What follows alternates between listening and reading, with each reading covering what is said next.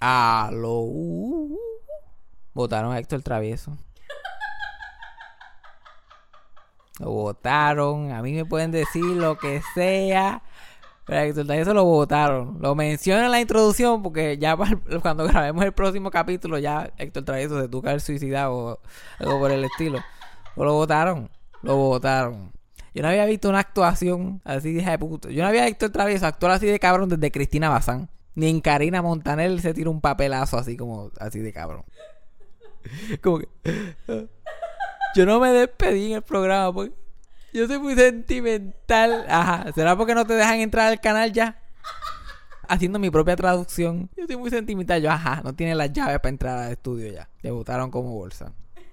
El hombre trabaja una hora al día, pero no, no puede hacer que el horario funcione. Eso es verdad. Yo digo, como que es que yo no puedo. Yo, mira, te puede estar muriendo quien sea. Hay 23 horas más en el día. Vas a hacer lo que tengas que hacer. Loco, si me voy a reír tanto, deberías de darme un micrófono. ya para que ya se jodió, olvídate. La gente te escucha riéndote en the background. Ellos saben. Ellos saben lo que hay. Ay, pobre Héctor. Pero pues. Nosotros pensábamos que estábamos jodidos, pero era Rocky de Kit el que va a estar sentado al lado de la Comay. Chacho, es mejor diablo es mejor diablo conocido que bueno por conocer. Yajera está en shock. Está en shock ahora mismo. Yajera, tú no ves a la Comay, esto no te va a afectar a ti. Pero anyway, pues la gente quería comentarios sobre lo de Héctor Travieso. Eso ahí está, ya está. A lo mejor en otros capítulos hable más sobre el asunto, pero por ahora eso es lo que hay.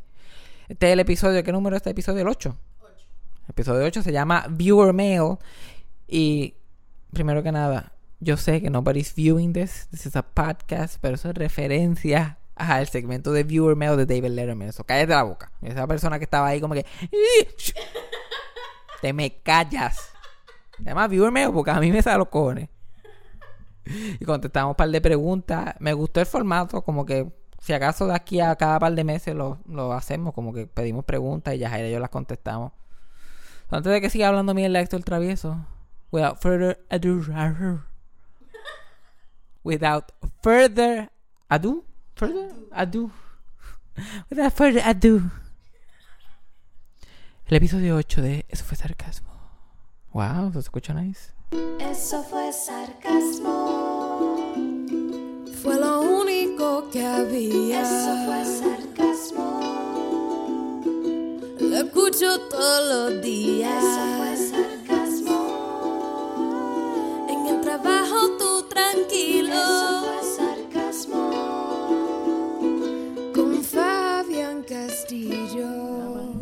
Minutitos hoy. Vamos 30, vamos corto, ya tiene cosas que hacer eso. Make it funny and make it quick. Pero si digo 40, vamos a hacer 50. No, yo no tengo nada, solo cortito. Vamos cortito porque yo no tengo nada que decir. No tienes nada que decir. Yo le dije al pueblo, a la gente que escucha este podcast, que tienen sus preguntas y cosas que ellos quieran, quieran que yo hable. Ajá. Y ellos obedecieron, porque yo hablo y, el pueblo obedece. Yo soy AGB José yo. el pueblo te escucha. Eh, el pueblo habla y yo obedezco. Pues no, conmigo AGB. Yo hablo y el pueblo. Todavía estoy buscando un nombre a la audiencia. Lo de eso fue sarcasmios. Pero no, no, no encontrar ningún nombre que quede bien. Todavía estamos en eso todavía. Los sarcasmios. Los sarcasmios. No, no empiece, no, no quiero que eso sea. Ok, ok, ok, eso no es, eso no es. No se lo pega, ahora va a estar 10 personas escribiéndome, ¡ah, sarcasmios! sí, yo llevo siendo un sarcasmio desde el comienzo. Sí, yo era un sarcasmio de los originales. Yo me acuerdo ese primer episodio hace un mes y medio atrás. Mm. Mira, la primera, mira, tengo una pregunta que tengo aquí. Me hicieron unas cuantas. Mm. La mayoría de ellas yo no sé ni cómo contestarla, pero here we go. No voy a decir los nombres porque yo no sé decir la mayoría de los usernames de la gente. que muchos usernames tienen emojis ahora. ¿Te fijas? Muchos Instagram, nombres de Instagram tienen emojis. Emojis. Sí, por lo menos los usernames no, pero los nombres de ellos como que en, la página. Ah, eso sí, eso sí. Como que Julián, carita feliz, carita bochornada, carita tapándose los ojos. Ay, el monito tapándose los ojos. Ay, Dios mío, señor. Mira, esta persona me preguntó, las que son ni gordas ni flacas, ¿en qué categoría caen? Pues mira, esta es la cosa. Cuando yo me estoy refiriendo a gorda, para mí gorda todo es lo que no sea, qué sé yo, mimi pavón. La esa modelo que todo el mundo está pensando. O sea, el, el, el estándar físico Ah, de... Más al estándar físico, no sé de quién, porque ¿quién se parece a mi babón? Ella y dos más. Pues para mí, el, lo que es gorda es definido por muchas cosas. Porque mucha gente pensará que alguien que pese, qué sé yo, más de 160 libras. Bueno, depende también de tu estatura también. Para mí una gorda es cualquier mujer que su cuerpo sea como que más real que lo que, lo que uno ve en Instagram en otros sitios. Ujú. Pues la mayoría de la gente, "Ay, la, la- la gente come mierda, como que no, yo no puedo, no", que te hacen que no le gustan las gordas. A mí no me gustan las gordas, no, porque. eh". Like, especialmente las mujeres, hay muchas mujeres que supuestamente odian las gordas. Eso pasa un montón. Y es como que, ay, que, que, ay, pero es que, Dios mío, pero es que. Yo conozco una, yo conozco una mujer que me parió. es como que. No, porque yo no. La celulitis. Eso no, eso hace daño. No tomes Coca-Cola porque te da celulitis. Chacho, yo prefiero la celulitis mil veces. que si las estrías, que si. Y eso lo tiene el 95% de todas las mujeres. No importa su peso, tienen celulitis, tienen eh, estrías, tienen como que la, este, cuando le hacen eso, cuando paren la cesárea, eh, exacto, sí, la marca de la cesárea. Es que yo he visto nenas más flacas que yo que literalmente tienen más estrías que yo. Claro, porque las estrías no tienen nada que ver con tu peso, ¿verdad? Exacto. A veces si se baja de momento, pues te pueden salir estrías, pero por lo general las estrías suceden. Pues para mí gorda es cualquier, todo el mundo como que, ay, pero yo no soy flaca, pero tampoco soy gorda. Para mí tú eres gorda. Si no eres flaca, eres gorda. Ajá, y si eres flaca también probablemente yo te considere como gorda. Para mí, cuando yo pienso en la palabra flaca, yo pienso en este body standard que la gente quiere decir que es lo que se supone que una mujer sea, una persona sea. Sí. A mí esos son los flacos. Que los modelos caminando en, en los shows de Ajá, fashion. exacto. De los que salían, las que salían en sábado gigante, para mí son las flacas. las que, para mí las flacas son las Kim Kardashian. Que tú ves una foto de Kim Kardashian, especialmente ahora mismo, y es como que patita súper flaca, y de momento ahí en, ahí en el mismo muslo una explosión de nalga que, que parece un extraterrestre de, otro, de otra dimensión. Pues yo diría que es mitad flaca. Yo no diría que es fully flaca. ¿Quién? ¿Qui- Kim, Kim ¿Pero tú has visto a Kardashian? Kim Kardashian últimamente? Yo por lo menos tú dices flaca y yo pienso en las modelos de las flacuchas, las que son palillos. Ajá, pero que Kim Kardashian ahora mismo parece un palillo. ¿Tú no lo has visto en Instagram? ¿No? Es un palillo y después tiene una bola bien grande abajo. Porque No no, la he porque, la- porque la- las nalgas tienen que mantenerse ahí. Porque ya antes pues se veía más normal, qué sé yo, pero últimamente. Todo el Y mundo. la con- última vez que yo veía a Kim Kardashian regularmente, pf, 2009. y ahora mismo ustedes se creen porque Yajaira era una mujer, Yajaira es la experta. Yajaira vi- no ha visto a Kim Kardashian en años tampoco. Ella no sabe nada de lo que está hablando. Yo sé más de lo que estoy hablando. Yo le di un follow a todo Kim Kardashian. O sea, cuando me ofrecieron la oportunidad de votar a los Kardashian de mi vida, yo, nunca, decidí yo hacerlo. nunca ni le he dado follow a las Kardashian. Yo vi una temporada de las Kardashian hace años atrás. Tú veías el show. Yo veía el show, show estaba cabrón. El show estaba bastante cabrón. Yo vi la temporada esa que ella estaba casada con el tipo ese por 72 días. Que, que, oh my God. Que yo no sé ni por qué ellos se casaron, porque ellos se odiaban. No- Bueno, eso fue como el podcast pasado. yo con esta otra tipa, es básicamente lo mismo, pero ellos se casaron. Mi capítulo favorito es cuando él la coge al hombro y la tira como que al agua en, en Y se Bora y ella empieza a llorar, ella sale llorando. ¡Ay, my! Y él como que, oh my god. Pero ella llorando ahí. Sí.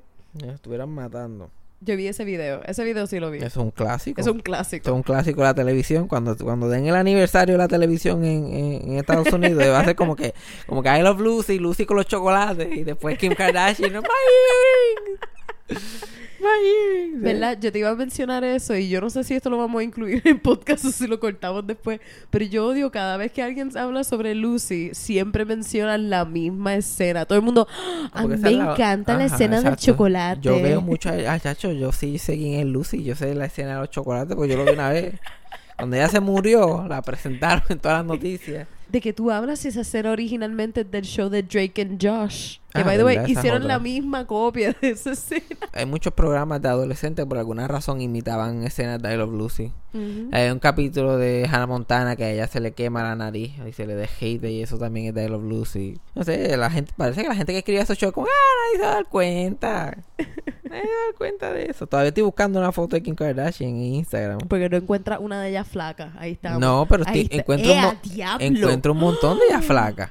Puñeta. Lo que estoy buscando es la de las nalgas gigantes, pero ya parece que ni las nalgas gigantes tienen, porque hubo un tiempo que era como que bien flaca y una bola ahí atrás. Pero ella no come.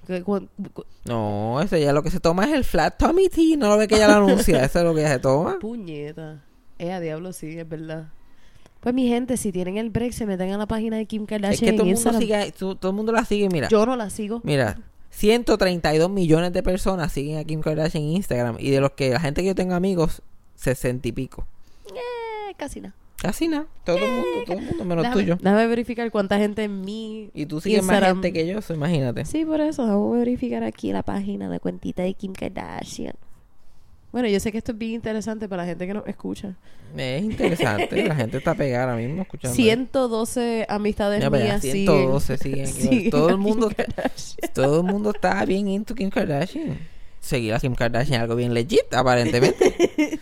Ajá, como que ajá, yo sigo a Kim Kardashian y tomo Pepsi, la igual la pendeja tuya. Ajá, y me voy a Orlando de vacaciones, lo que hace todo el mundo. No es problema para- mío que tú nunca lo has hecho. Espera, vamos a ver otra pregunta. Pero- ¿viste? So, la contestación de la otra fue que si no eres, Eres flaca, gorda. eres gorda. Si no eres, si no eres como que flaca todo jodida como Kim Kardashian, pues eres, Eres gorda. eres gorda. Pero volvemos y repetimos, gorda no es nada malo. pues claro que no. Claro que no. Aquí nosotros somos fans de gordas y Me gordos. encanta fucking gorda. Sí, pero un gordito también está chévere. Claro, a mí me encanta la gorda. Aunque yo soy medio de eso. A veces cuando veo tipas con novios gordos, yo me, me molesto. Ahí, ahí que yo sé que... Ahí cuando yo sé que las, mujeres que odian a las gordas por envidia también. Yo tengo que, "Ay, jodido gordo ese. Eh, yo gordo pendejo. Eh, bueno. Eh, todo es por envidia. Envidia. Exacto. Vamos a ver otra preguntita. La historia, alguien me, solamente me escribió, la historia de Héctor Marcano. pues Pues mira, te Héctor cuento. Marcano nació en el barrio Mamé en el 1982. Esto es completamente embuste. Si, si Héctor Marcano ¿Qué? llega a nacer en el 82, Pero no nació en el barrio Mamey entonces. no, yo no sé ni dónde es el barrio Mamé, pero por alguna razón me salió. Yo sé que existe y yo sé que alguien es de ahí. No, no, hay un barrio que se llama Habichuela y Gandul. so. Sí. Yo vivía en barrio Lechuga, en Atillo. Un shout out a la gente de Lechuga. Lechuga, Lechuga. lechuga, En Atillo.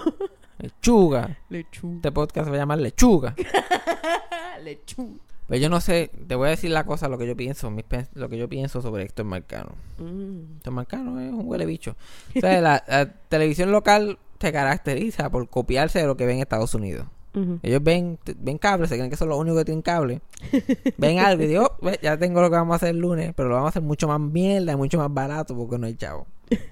Pero Héctor Marcano es el rey de hacer eso. Él no disimulaba para nada. Él tenía un programa en los 80 que era literalmente el show de Arsenio Hall. Pero ahí, pero la escenografía era idéntica, tenía la gente se paraba y decía, "Uh, uh, uh". y el programa se llamaba, en vez de Arsenio se llama Marcano, bien original. Oh. Y él usaba los suits de colores. Y yo me acuerdo que una vez yo, yo veía a Conan O'Brien cuando yo era, yo tenía como 12 o 13 años. Para ese tiempo Marcano tenía el programa este que suelta en Univision. Mm. Y Conan O'Brien tenía un segmento que él hacía que él guiaba, guiaba su este escritorio. Sí. Ponía una pantalla verde y él guiaba ese escritorio. Yo me acuerdo que yo lo vi un jueves y el domingo yo estoy viendo a Marcano y él estaba like, ah, vamos a guiar este escritorio. Y Marcano ni usaba escritorio. Es como que él compró un escritorio más que para sentarse en él y decir, ¿sabes qué? Vamos a guiarlo. Uh, puso una pantalla verde. Ya, esto me está quedando cabrón. Ay, Dios. Y mi tío cuenta la leyenda. Mi tío cuenta una leyenda que él jura que él vio esto. Él jura que él vio que esto pasó y que él lo vio en la sala de la casa de mi abuela cuando él tenía, cuando era chamaquito. No hay ninguna evidencia. Mira que lo hemos buscado. No hemos encontrado ninguna evidencia. Él dice que aparente y alegadamente Uh. Marcano, súper empericado, como lo dice él, así que él lo cuenta, que Marcano está empericado hasta el culo. Así dicen las era- voces. Exacto, porque eran los 80, porque más- no se puede juzgar a Marcano porque estaba empericado en los 80. Si estuviera empericado ahora, pues, pero en los 80. la gente pensaba que eso era saludable. El, el perico en los 80 era como, ¿te acuerdas la- la- las banditas esas de goma que tenían el imán? Que tenían el imán y la gente decía que era para balance. Y todo el mundo tenía uno. Así era el perico en los 80. Todo el mundo, todo el mundo se metía perico porque pensaban que era bueno para ellos. Pues dice mi tío que marcaron súper empericado. Y en el programa, cuando se estaban despidiendo, y uno de los que estaba en el programa era Toñito Cabanilla. Aquí estoy seguro que a ver, si, si tienes menos de 50 años, tú no sabes quién es Toñito Cabanilla. Yo te puedo decir que yo no sé. Toñito Cabanilla era un hombre que salía en la televisión. Él básicamente era como un chopper, pero en televisión. Cuando daban la película, como que daban películas en televisión o daban series americanas de lata, estas cosas, él salía de momento en los anuncios con un showcito pequeño anunciando cosas. Como que en el taller de mecánica tal, de, las ofertas, y de leía ofertas, y la pizzería tal, ahí tal, tal oferta, y en otro sitio, y, tal. y leía todas esas ofertas, y daba certificados de regalo y cosas, like, que era como, y, sal- y salía de momento, tú nunca sabías cuándo iba a salir, salía de momento, y así mito se iba. Ajá. Y la canción era Toñito, Toñito, Toñito, ya llegó, mm, Toñito, Toñito. Y esa canción ahí, dándole para aquí para abajo, mientras él decía todas las cosas. Y daba los números de teléfono. Toñito, Toñito. Y él, para colmo, él, él tenía una voz como la mía. Ya me "Ay, buenas noches, venga, voy a buscar, voy a buscar a Toñito. Pero espérate la historia. Vamos a buscar a Toñito. La gente tiene, la gente tiene que escuchar la voz de Toñito para que puedan caer en cuenta, para que puedan Ay, tener una idea. Pues mira, lo que voy a hacer es que voy a añadir, eh, en una sección aquí te voy a añadir a Toñito hablando. No, yo lo voy a, yo lo voy a poner, todo lo hacemos manual. Todo Si, si no, si, no, si no queda bien, pues lo editamos. Dale. 721-1090-721-0389. Cuando me llames y me compres una oferta grande, vas a recibir gratis, fíjate, un certificado valorado en 50 Imagina esa mierda ahí. eh, eh, estás- Tú estás viendo una película, quedándote dormido, de momento esa mierda certificado fuerte. valorado Imagínate eso. Tú estás durmiendo chile, momento sale ese tipo. Y sabes que los anuncios siempre son más duros que la, que la película que estás viendo. Exacto. Pues Toñito, yo lo pongo después en Facebook y lo pongo en Instagram para que la gente vea a Toñito, le vea la cara a Toñito. Mi tío alega que al finalizar el programa, Marcano, super empericado, le arrancó la peluca a Toñito. Toñito tenía una peluca, tapándose la calva, tenía un toupé. Y Marcano, super empericado, "Ah, buenas noches, aquí le hizo flup y se la alzó. Y mi tío dice que lo que tenía era la calva blanca, porque no cogía sol y liver spots. Ay. Y que Toñito bien cojonado, like, bajándola. Cogía la peluca, empezó a ponerse la silla, a pasarse la mano por la cabeza. Y que ahí se fue el programa. Y mi tío alega, pero yo estoy seguro que esto sí que no es verdad. Que esto es fantasía, que él le añadió después. Que Toñito se murió como dos semanas después de eso. Dice que nunca más volvió a ver a Toñito. Y simplemente se murió. Él ahí se fue en cojona y se murió. Y fue todo por culpa de Marcano. Yo lo dudo mucho. Pero si tú buscas a Toñito Cabanilla en Google, no te aparece nada. Nada. Ni cuándo murió, ni cuándo nació, ni quién era. Solamente sale ese video en YouTube que yo te enseñé. Nada. Por eso es que yo le creo a mi tío. Si no digo que se lo inventó todo, hasta Toñito. Así que si buscas Toñito Cabanilla en YouTube, te va a salir ese único video y nada más. Literal. Nada más. Ok, vamos para la próxima pregunta. Así que el pueblo quiere contestaciones. El pueblo quiere saber, el pueblo quiere saber estas preguntas raras que me enviaron. Gotitas del saber. Solamente me escribieron experiencias paranormales. Y yo, pues, además de mi vida cotidiana, este podcast debería llamarse Experiencias Paranormales. Es verdad que sí. O la gente no sabe esto, pero yo, cuando era chiquito, yo era, yo veía muertos y pendejas. Me acuerdo que una vez yo le estaba contando esto a una novia que tenía mi tío. Y mi tío como que, ah, no, sí, él cuando era chiquito él era medio medium. Y la novia de él, ay, medium, él tiene más cara de small. La pendeja. Me alegro que te hayan dejado. Pues sí, cuando yo era chiquito todo el mundo se asustaba porque yo decía que veía muertos y cosas y hablaba con los muertos. Yo tenía una amiga imaginaria, y mira a ver si esto es creepy, una amiga imaginaria que se llamaba Genoveva. ¿Qué nene de cuatro años se va a inventar un nombre tan viejo como Genoveva? Y yo como, ah, está Genoveva. Y ella señalaba la pared, ella sí, ella un- y era una nena chiquita supuestamente. Y mi tía se cagaba. mi tía se quedaba conmigo cuidando y me llamaba a mi papá como que tiene que venir para acá. Hay un muerto aquí. Yo llegaba yo, ah, Genoveva, bla, bla, bla". Y supuestamente mi abuelo se murió cuando yo era bien chiquito, tenía cuatro años. Y yo estaba en casa de mis otros abuelos cuando lo llevaron al hospital y él no tenía nada. Él estaba bien, de salud, por lo menos que nosotros sabíamos. Y mi abuela me dijo, como, ah, te va a quedar un ratito más porque tu abuelo está en el hospital, tu mamá está llevando al abuelo, tu abuelo al hospital. Y como, ah, sí, ya yo sé, él se va a morir. Y mi abuela, pero, nene, por Dios, porque tú vas a decir una cosa así, que sí, como una hora después llamaron que se murió. Estos son mis claim to fame cuando era chiquito. Esto era todo lo que la gente hablaba de mí por los primeros 5 o 6 años de mi vida. Y una vez cuando el huracán George pasó, y como dos, una semana después, más o menos, yo estaba en casa de la hermana de mi abuela, de mi tía abuela. Estaba toda la familia allí y yo empecé a decir que la casa de nosotros se estaba desjumbando, se estaba cayendo. Y la casa de nosotros era cerca, pero no se veía desde allí.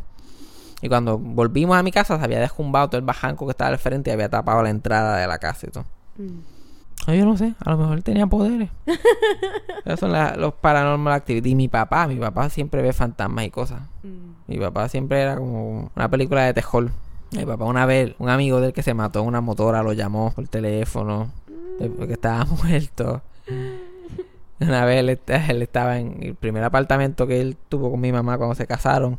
Él vio una mujer con pelo así negro, bien largo y una bata, como que caminando para la cocina. Pensaba que era mi mamá y cuando mira para, camina para el cuarto, mi mamá está acostada en la cama todavía. No se había ni levantado. Y, él-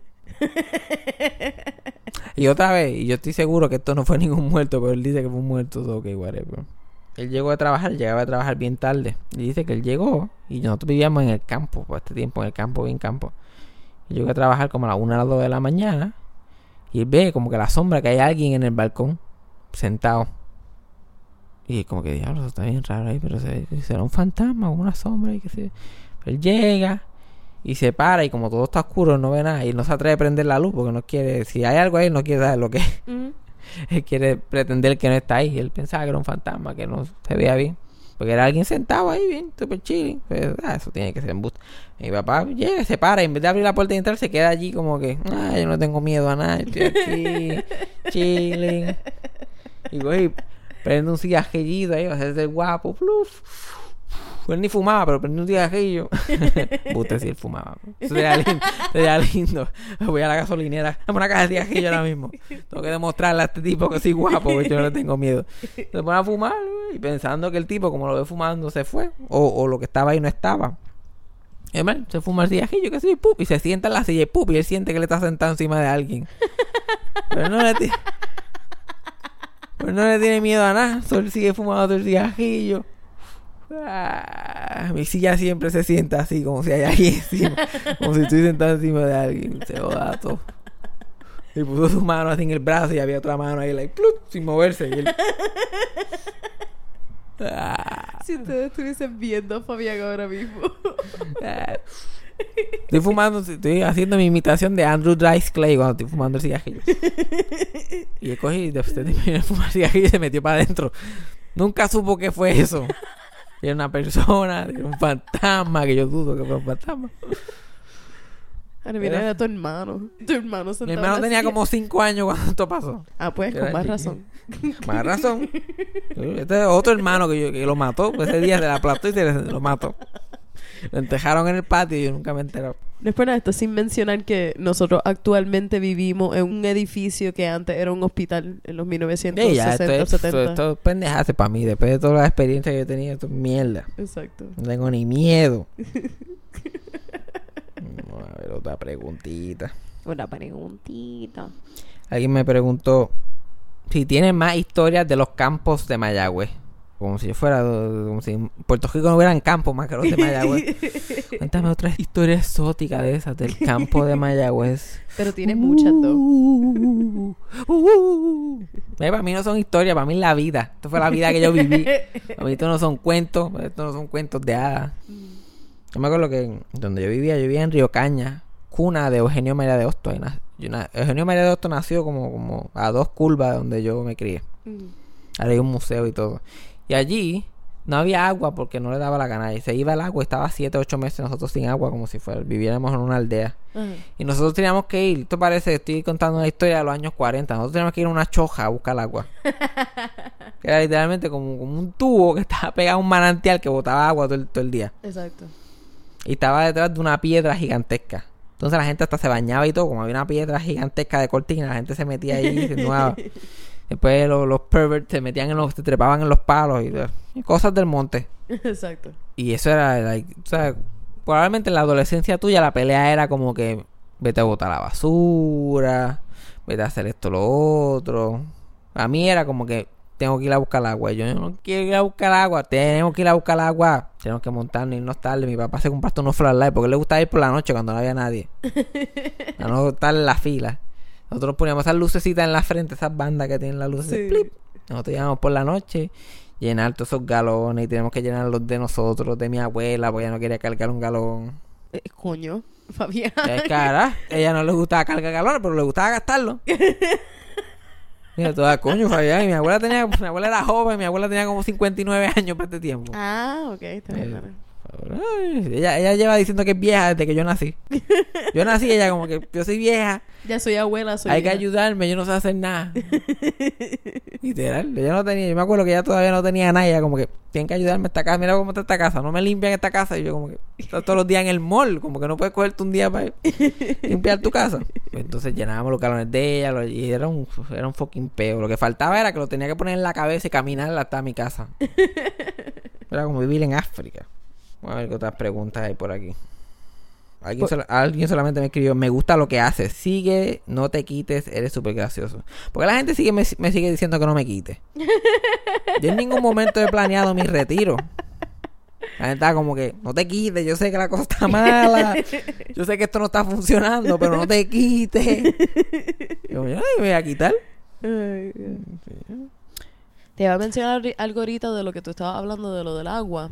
Este, que me acordé de algo de una historia que tú me habías contado y se me fue. A ver si me acuerdo de No sé, tú sabes lo que me, me acabas de acordar que me dijiste eso. Me acuerdo que cuando el huracán María nos estábamos quedando en tu apartamento. Oh my god. La única persona que sabía cómo bajar el inodoro era yo, con sin agua. Todo el mundo llenando el tanque, gastando como cuatro galones cada vez que iban al baño, llenando el tanque. Y yo como que mira, mira, mira, mira, mira. Ustedes nunca han estado sin agua, parece. Coges el agua, tú bajas el inodoro directamente, Ajá, tú lo echas al abuela. inodoro. Eso es lo que yo estaba haciendo, eso lo hacía mi No, Yo me abuela. acuerdo un novio tuyo que era bien morón, que estaba como que llenando el tanque ahí, like, necesito cuatro galones más. Eso es él. Pero a mí mi abuela me enseñó, cuando yo tenía el baño de ella, ella tenía un baño old school, el que tenía, tú sabes que el toilet tenía la telita esa de pelo encima. Ajá. Pues mi abuela cogía un bucket y ella literal decía, ya terminaste de usar el baño, tiraba el agua directo al toilet. Pero, pero no, ya no tenía agua en el inodoro. No tenía agua en el baño. Yo no sé. Tú nunca preguntaste. Yo no sé. Yo no sé. Ella me decía qué hacer y yo decía, ok, abuela, te dale. amo. No, tu abuela estaba perdiendo la mente cuando tú eras chiquita y tú como que me está enseñando lecciones de vida. ¿Cómo se baja un inodoro? Allá en mi familia, ay, todo me la un botón, yo hundo el botón y se baja el inodoro. No, aquí me enseñan Aquí cómo no. hacerlo. Probablemente ya quería hojar agua o algo así. Y dije, no, si echamos el agua directo, hojamos agua, no tienes que bajar todo ese tanque. No, literal, tiene que haber sido eso. Porque mi chacho, los abuelos, la gente vieja son más macetas que el carajo. Sí. Eh, serie de TV, documentales, podcast favorito que recomiende. Uh, yo tengo una recomendación. Además de este podcast. ¿cuál? Además de este podcast, este Fabián y yo estamos bastante obsesionados ahora mismo con el podcast de Conan O'Brien, que se llama Conan O'Brien Needs a Friend. No tan solo por las entrevistas, sino que también por los comerciales. Son de las partes más chistosas del podcast de por Conan sí. es bien gracioso improvisando. Ujú. Ese y también recomiendo este Yo esperaba más de ti, de Cristina De Sánchez. Cristina Sánchez también. Súper interesante de escuchar, honestamente. Este, ve el punto de vista de, de un montón de gente distinta. Y, Yo conozco a Cristina Sánchez por años y conozco a la gente que sale en el podcast con ella, a Camila Monclova y, y Adriana. Y como quiera me siento a escucharlos, eso dice mucho. Lo escucho completito. ¿Alguna otra recomendación? Yo sé que va a Ay, recomendar el de Gilbert Godfrey, el podcast. No, en de- verdad no lo voy a recomendar porque nadie va, a mí me encanta, pero nadie va, si a la gente se hace difícil entender este podcast, el de Gilbert se le va a hacer mucho más difícil, porque la gente está hablando de nombres allí que... Eso es cierto, eso es cierto. Pero también recomiendo el de Pete Holmes, You Made It Weird de Pete Holmes. You made it weird. Este, también, yo diría, el último que yo recomiendo es el de Dax Shepard, que se llama Armchair Expert. Expert. Welcome to Armchair Armchair Expert. Está bueno, tiene, eh, últimamente no lo estoy escuchando, pero tiene dos o tres capítulos buenos. Ujú. He's an armchair expert. Vamos a ver si hay uno- una última pregunta que podemos tackle today. Alguien me escribió, tus anécdotas a la hora de ligar mujeres. Yo no tengo muchas anécdotas de ligar mujeres. Y esto es verdad, yo hice como un New Year's Resolution una vez que yo no iba a ligar más mujeres porque me sentía como un imbécil. Y no es porque yo lo hacía con malas intenciones, pero cada vez que yo ligaba a una mujer, después veía a todas las personas que la estaban ligando y me daba asco. Le veía la cara y dije, uy, yo me, yo me veo así. Eso es un buen punto. Si te liga una tipa, mira alrededor para ver quién más está ligándosela. Ajá, yo siempre miraba y cuando estaba como que devolviendo mi vista veía a otros tipos. Porque yo, rápido, yo con una mirada, yo, puf, ya yo estaba fotografiado. Pero esa gente que viran la... ¿Sabes lo que me gusta hacer ahora? A mí me gusta ver la, cómo los tipos se viran la cabeza, cómo ellos tipos viran la cara. Cuando yo veo una tipa, yo como que, oh, vamos a ver cómo esta gente reacciona. Cuando veo especialmente tipos cogidos de mano con las novias, con las esposas, tú ves como que, eh, no, pues vamos para allá y puf, y miran la cabeza. Como que, mire, si vamos para allá, para esa tienda. Flup. Siempre busca una razón para mirar esa Y, es- esquina. y ese segundo que abren los ojos bien grandes. Porque ellos pues mueven la cabeza, pero sin saber exactamente dónde está el target. Y cuando lo encuentran, hacen como. ¡blup! Hacen ese twitch de. ¡Oh, oh, oh! Uh, ok. Pero ya yo trato de evitar ligar mujeres. Y me encojona porque la gente se cree que yo me voy a morir si no la veo. Yo, mira, mira, Fabián, mira, mira, mira, mira, mira, mira. mira Yo, ¿qué? ¿Qué? ¿Qué? Y mira, mira, y ajá, la vi, ¿qué va a querer? No, mira, la perdiste, la perdiste. Te la perdiste, cabrón. ¡Ay, Dios mío! ¡Guay! Tengo otra historia de mi trabajo. Ajá. Una vez, este, una muchacha que le cobré, era una muchacha bonita, le cobré y el boleto, dejó el boleto conmigo. Y yo salí, yo como que empecé a llamarla. Yo, hey, mira, tú, mira, tú, tú. Y siguió caminando derechita, a- adelantó el paso Ajá. a montarse en el cajo. Yo tuve literalmente que coger y pararme al frente de ella. Yo, no, mira, que se te quedó tu boleto. Y ella, ay, ay, perdóname, ay, que yo... Y yo como que cuando tú, cuando tú llamas a una mujer, la mujer coja, como que no la juzgues Ajá. por correr. Porque la mayoría de las meses de mujeres ya han aprendido a no mirar para atrás cuando alguien está, hey, tú, hey, mira, güey. eh". Sí, porque también estamos acostumbrados a que nos sigan. A mí me han seguido. Hasta mi carro me han O te seguido. van a decir una estupidez, o te van a... Siempre es una cosa bien mierda. Otros días, alguien que trabajaba conmigo que lo votaron ya, tenga. El tipo que tú odias. Ajá, lo votaron ayer. ¡Woo! Este, ¡woo! Todo el Este, mundo, un aplauso, por Pues favor. le, le pasó, le pasó algo parecido a este tipo. Que ella- él le dijo, mira tú, hey, mira. Y la muchacha como que le puyó. Se montó en el cajo y siguió.